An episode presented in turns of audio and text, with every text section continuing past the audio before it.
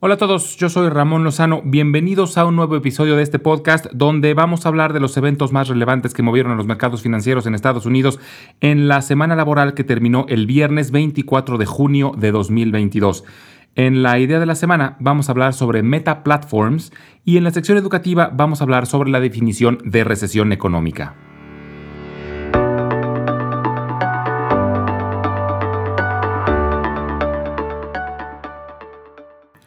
Fue una semana corta para los mercados debido a que el lunes estuvieron cerrados en conmemoración de Juneteenth, pero fue una semana muy positiva, los tres principales índices terminaron con fuertes ganancias, el Dow Jones subiendo el 5.4%, el Standard Poor's 500 ganó el 6.5% y el Nasdaq brincó el 7.5%.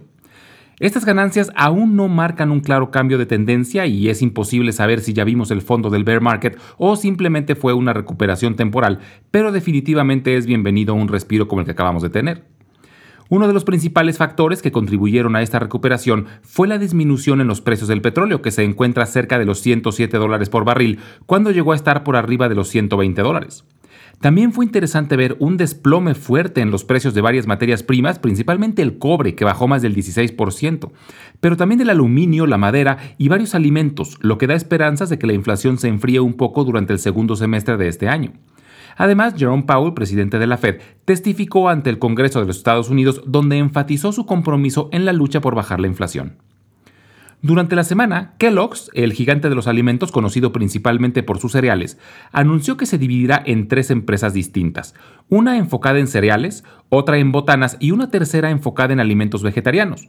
Esto continúa con una tendencia de varios grandes conglomerados que tienen planes para dividirse con el objetivo de que cada área pueda competir de mejor manera. Las otras dos que anunciaron planes similares recientemente son General Electric y Johnson ⁇ Johnson. Algo interesante que ha ocurrido estas semanas es la fuerte depreciación del yen japonés contra el dólar. En lo que va del año se ha depreciado cerca del 20%. Esto, como platicamos hace algunas semanas, le ha pegado a los reportes trimestrales de algunas empresas que tienen fuerte presencia en Japón, debido a que las ventas en Japón a la hora de trasladarlas a dólares se ven afectadas por el tipo de cambio. Esto ha ocurrido debido a que el Banco Central japonés ha sido de los pocos en el mundo que no han subido sus tasas de interés porque en Japón la inflación está mucho más baja que en la mayor parte del mundo. Actualmente se encuentra cerca del 2.5%, y aunque está por arriba del 2%, que es el objetivo, no han querido reducirla debido a que durante muchos años Japón ha sufrido de lo contrario, de inflación muy baja, y en muchos años la inflación ha sido negativa, lo que ha causado estancamiento económico.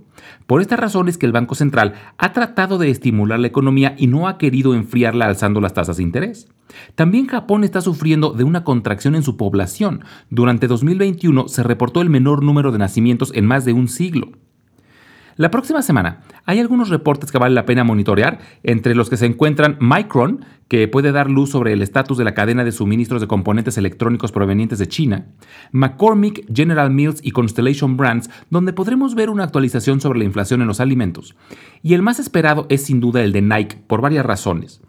Primero, porque aunque detuvo operaciones en Rusia hace casi tres meses cuando estalló la guerra, el jueves pasado anunciaron su retiro total de este país de forma permanente. Además, Nike probablemente dé mucha información sobre la salud de los consumidores en Europa, los problemas en las restricciones del COVID en China y datos sobre la inflación en sus materias primas.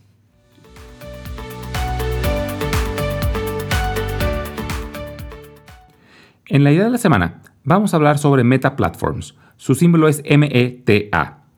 Meta Platforms es el nuevo nombre de la empresa que anteriormente se llamaba Facebook. Cambió su nombre debido a que Facebook ya no es la única plataforma que tienen. También son dueños de Instagram, WhatsApp y Oculus, entre otros. Además de que según sus directores quieren enfocar a la empresa hacia lo que ellos consideran como la nueva frontera del mundo digital que es el metaverso.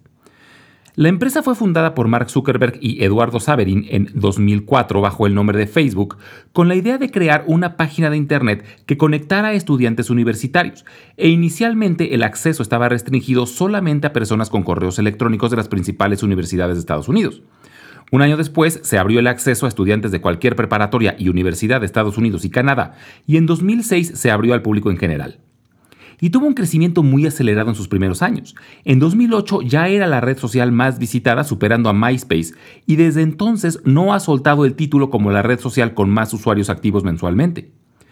Además de su crecimiento orgánico, también han crecido mucho a través de adquisiciones. Las más notables han sido la de Instagram en 2012 por mil millones de dólares y la de WhatsApp en 2014 por 19 mil millones de dólares. Actualmente, las redes sociales más populares del mundo son, en orden de popularidad, Facebook, YouTube, Instagram, WhatsApp y Facebook Messenger, de las cuales solo YouTube es propiedad de Alphabet, las otras cuatro son propiedad de Meta Platforms, por lo que está claro que es la reina indiscutible de las redes sociales a nivel mundial.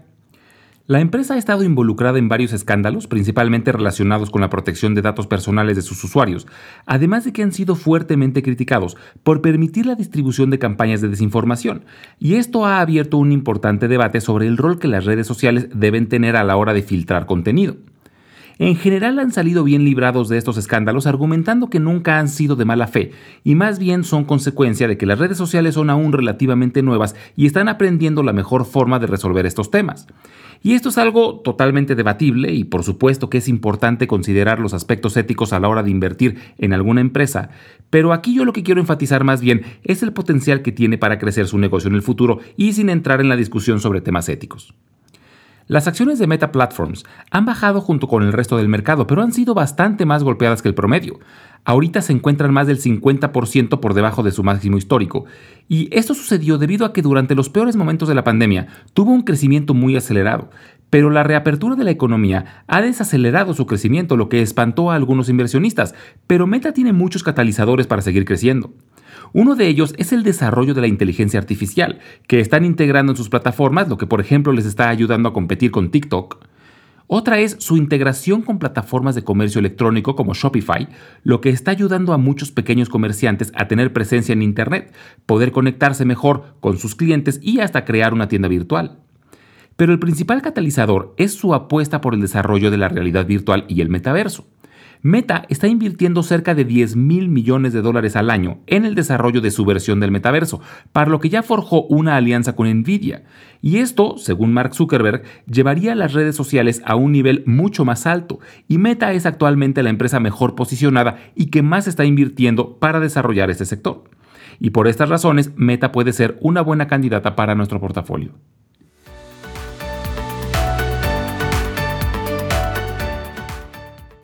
En la sección educativa del día de hoy vamos a hablar sobre qué es una recesión. Después del episodio de la semana pasada, me llegó un comentario pidiéndome que explicara más a detalle lo que es una recesión. La definición de recesión es una considerable disminución en la actividad económica en una región en específico. La economía de un país se considera saludable cuando su crecimiento es positivo, debido a que el crecimiento económico suele traer mayor desarrollo y mejores condiciones de vida para sus habitantes y para medir el crecimiento en la economía se suele usar el Producto Interno Bruto o PIB, que es el valor de todos los productos y servicios producidos por un país en un tiempo determinado. Entonces, si el PIB de un país crece, se considera que está en un periodo de expansión económica. Y por el contrario, cuando el PIB de un país disminuye, se considera que está en un periodo de contracción económica. Y por convención, una recesión es una contracción en la economía de por lo menos dos trimestres consecutivos aunque en los Estados Unidos hay un organismo llamado la Oficina Nacional de Investigación Económica, o LANBER, por sus siglas en inglés, que es la que oficialmente declara el inicio o final de una recesión, y consideran otros factores además del PIB. También consideran, por ejemplo, el índice de desempleo, la producción industrial, las ventas al menudeo, etc. Ahora, una recesión que dura más de tres años o que lleva a una caída del PIB de más del 10% se le considera una depresión, y la única depresión que ha habido en la historia moderna de los Estados Unidos fue la de 1929. Las recesiones son parte normal de los ciclos en la economía. De 1980 a la fecha han habido cinco recesiones oficiales y han tenido distintas causas. La de 1981 duró 16 meses, tuvo una caída del PIB del 2.9% y fue causada principalmente por las altas tasas de interés que impuso la Fed para detener la altísima inflación que había en ese momento, donde llegó a ser del 11% anual. Y se sumó el problema de precios altísimos en los energéticos, principalmente causados por la revolución en Irán. Y curiosamente es un escenario muy similar al que estamos viviendo actualmente. La siguiente recesión fue a principios de los 90 y fue causada otra vez en parte por el incremento en los precios del petróleo, esta vez debido a la guerra entre Irak y Kuwait. El PIB bajó el 1.5% y duró menos de 8 meses. La siguiente fue en el año 2001 y fue causada por la ruptura de la burbuja de las empresas relacionadas con el Internet. También duró ocho meses pero fue muy leve, el PIB bajó apenas el 0.3%. Posteriormente, fue la recesión durante la crisis inmobiliaria de 2008, causada principalmente por incumplimientos masivos en el pago de las hipotecas y un desplome en el precio de las casas. Ha sido la peor crisis económica en Estados Unidos desde la Gran Depresión.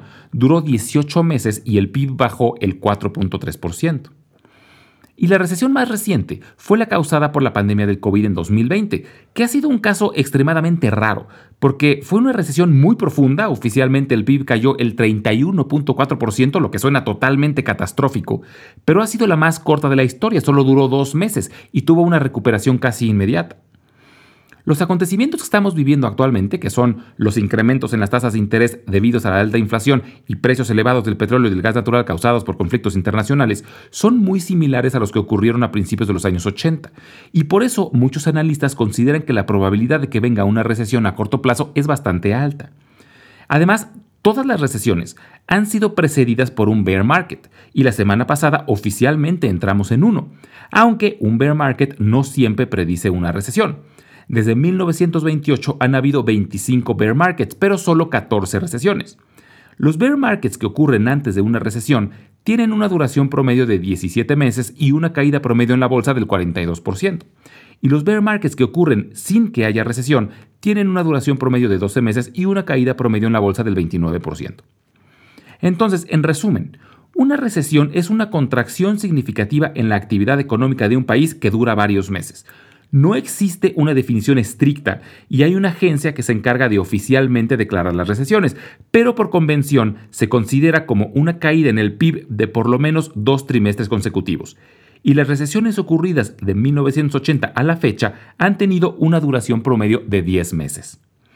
Como siempre, les dejo mi correo electrónico por si tienen alguna duda, comentario o sugerencia. Es ramonlog.yahoo.com, ramonlog.yahoo.com y les dejo la página donde podrán encontrar la sección educativa de episodios anteriores. Es www.ramonlog.com. Muchas gracias y nos escuchamos en el próximo episodio.